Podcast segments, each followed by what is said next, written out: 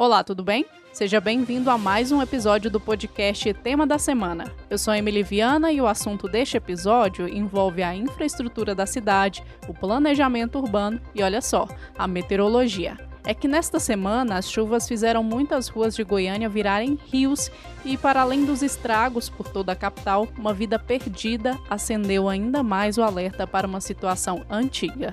Hoje a gente vai entender por que as chuvas ainda são um problema em Goiânia e se há solução para o gargalo a curto e longo prazo. Este é o tema da semana, um podcast original do Portal 6.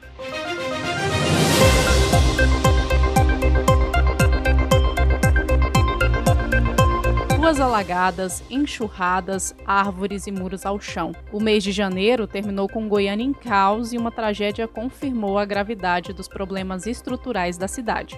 O motociclista foi arrastado pela enxurrada em um ponto que já é conhecido por moradores e autoridades pelas inundações. O Arley Melo Adorno, de 22 anos, morreu após cair no córrego Cascavel, sendo encontrado apenas no dia seguinte, com o auxílio de drones e mergulhadores do Corpo de Bombeiros. A morte do jovem mobilizou dezenas de motociclistas a protestarem diante da informação de que não há previsão de nenhuma intervenção estrutural no local mesmo após a tragédia. Para entender o que é culpa da natureza e o que é de responsabilidade da ação humana do ponto de vista da meteorologia, nós convidamos o gerente do CIMEGO, André Amorim, que analisa para a gente as características desses temporais dos últimos dias e as regiões mais afetadas. Fala, André. Olá, Emily. Olá a todos, né? Então, realmente, né, tocando nesse assunto da chuvarada, esta semana nós tivemos aí, já né, no domingo, na parte do período da tarde, nós já tivemos chuvas intensas aqui na região metropolitana. E é bom frisar algumas situações, né? Nós estamos na estação verão, estamos com o efeito do, do fenômeno Laninha, que traz chuvas muito irregulares, mas o verão também contribui para essa situação. Tanto que na, no domingo nós já tivemos chuvas intensas ali na região da Vila Brasília, que faz divisa ali com Goiânia, né? Ali já pegando o Jardim Botânico e outros bairros ali, São Pedro do Vico. E com isso, nós tivemos naquela região ali uma nuvem que propiciou chuvas ali de mais de um, um volume maior de 85 milímetros em praticamente uma hora e vinte, uma hora e meia de chuva. Muita chuva concentrado em um, um curto espaço de tempo é, foi capaz né, de promover todas aquelas cenas que nós observamos, né? A BR-153 alagada, ruas alagadas, pessoas é, é, sendo prejudicadas né, pela, pelo alagamento, transbordamento de alguns ribeirões também, e casas também sendo invadidas pela água. Então, é, o que no, qual que era a característica que estava predominando? Então, nós tivemos combinação calor-umidade que favoreceu toda essa situação dessas fortes chuvas. Né? Então, são chuvas de verão. Por quê? Em outras regiões de Goiânia, praticamente choveu muito pouco. Então, as chuvas foram concentradas muito naquela região. Já na segunda-feira, né, já passado um pouco do susto do domingo, nós tivemos, infelizmente, né, a gente coloca assim, mas já estávamos aí na expectativa dessas tempestades de verão. Aconteceu novamente ali na, até de maneira, a gente coloca assim um pouco é, rara, né?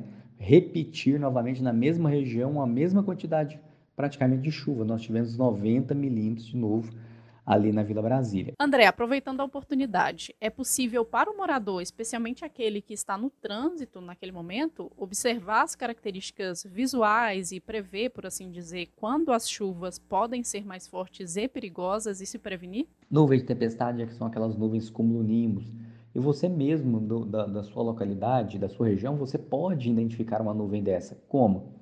Ao olhar o horizonte, você vai ver uma nuvem muito, é, ela tem uma, extensão bastante alta, um nível vertical bastante alto, e uma região, ela cobre uma região de 2 km, 3 km. Então, um espaço não tão grande que ela ocupa no sentido horizontal, mas a coloração dela é muito escura, o céu vai ficar bem fechado. Então, ao visualizar aquilo, procure, né, ou aguarde a, essa tempestade passar, não saia, não entre em áreas de alagamento, porque realmente você pode sofrer aí danos à sua vida e aos seus, ao seu patrimônio. Então, é importante nesse momento as pessoas estarem sempre atentas, Evitar também, Emily, eu sempre tenho colocado, depositar o lixo no chão. Compre, né? Você tem, você tem que ter a sua lixeira. A lixeira, o objetivo dela, além de dificultar o acesso de animais àquele lixo, né? Todo para não que seja rasgado o saco. Quando você tem uma chuva, ela está num ponto mais alto. Então, a tendência não é aquele saco de lixo ser arrastado e tampar os bueiros, né? Bom, agora que a gente já entendeu que os estudiosos do tempo e do clima pensam sobre a situação, é hora de partir para a estrutura da cidade e saber qual o papel do planejamento urbano em tudo isso.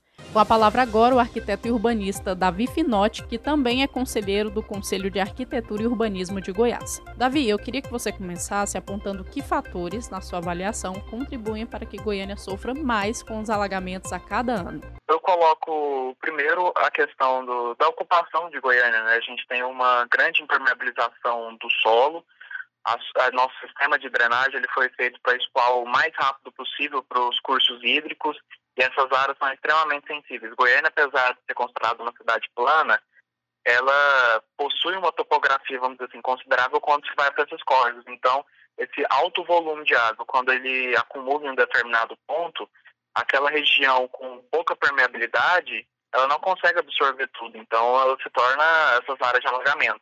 Você pode perceber que esses alagamentos muitas vezes eles são por um curto período. Passa 30 minutos depois, a região já baixou, já está praticamente livre. Só que nesses momentos de grande acúmulo de água, são bastante problemáticos.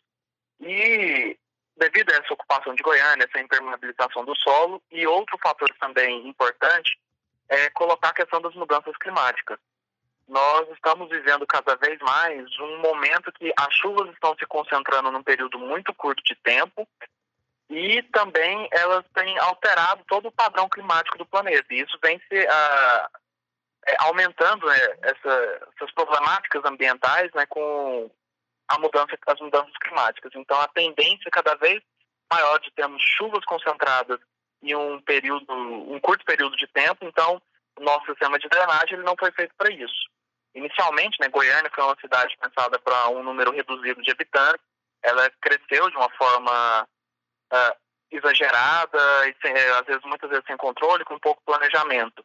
E isso vai acaba acarretando nessas problemáticas que estamos vendo, como no caso dos alagamentos. Conselheiro, e como cada um deve atuar na questão? Aqui eu cito o poder público, a iniciativa privada e também, claro, a própria população.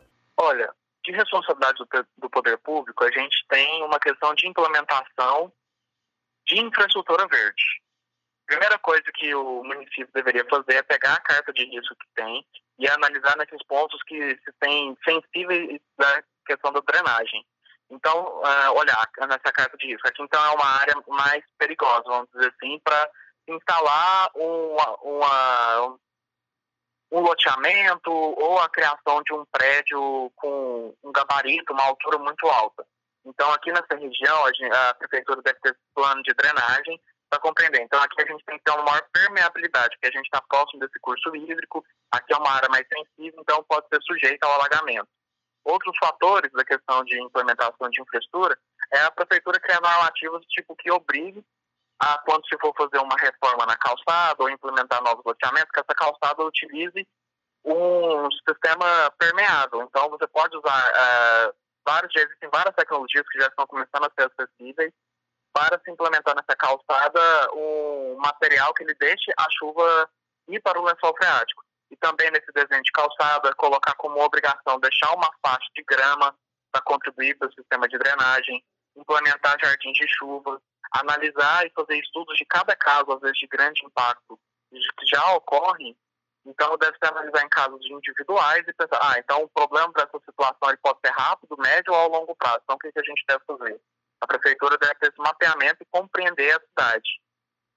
E na questão da iniciativa privada, é a utilização de meios é, sustentáveis para se construir como, igual eu falei da questão da calçada, a utilização de, de um pavimento permeável, tentar fazer a captação de água da chuva, outros elementos, para tentar ao máximo é, reduzir, é, reduzir a impermeabilidade do solo, deixar com que ele fique mais permeável e essa chuva ela fique mais fácil o escoamento para o lençol freático. Em nota sobre a tragédia, com o motociclista Warley Melo e as inundações, a prefeitura alegou que são realizados monitoramentos constantes nesses pontos de alagamento e feita limpeza periódica das bocas de lobo para evitar o acúmulo de água nas vias. A administração diz que, abre aspas, sempre que há chuva com grande volume, as águas levam material terroso para as bocas de lobo e galerias. Por isso, uma nova intervenção tem que ser realizada. Fecha aspas. A prefeitura ressaltou ainda ter lançado um pacote de investimentos de 67 milhões de reais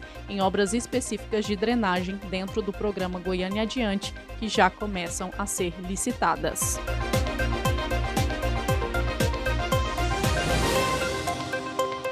Este foi o tema da semana, podcast original do Portal 6, disponível nas melhores plataformas de áudio para você. Na semana que vem a gente conversa sobre mais um assunto por aqui. Até lá!